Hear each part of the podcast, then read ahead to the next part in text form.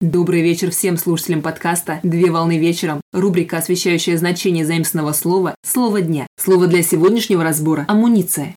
Слово «амуниция» с немецкого языка «муницион» – боеприпасы. От латинского языка «муницио» – снаряжение, укрепление, где «мунио» – снаряжаю, укрепляю. Амуниция – это вещи, составляющие снаряжение солдата, помимо оружия и одежды. Амуниция представляет собой совокупность вещей, составляющих снаряжение военнослужащих, солдат и служащих некоторых полувоенных организаций, вневедомственной охраны, за исключением обмундирования. В вооруженных силах Советского Союза и Российской Федерации амуниция называется снаряжением. При этом существовало такое понятие, как амуничные деньги. Это деньги, выдаваемые военнослужащему на руки для приобретения им каких-либо предметов, относящихся к амуниции.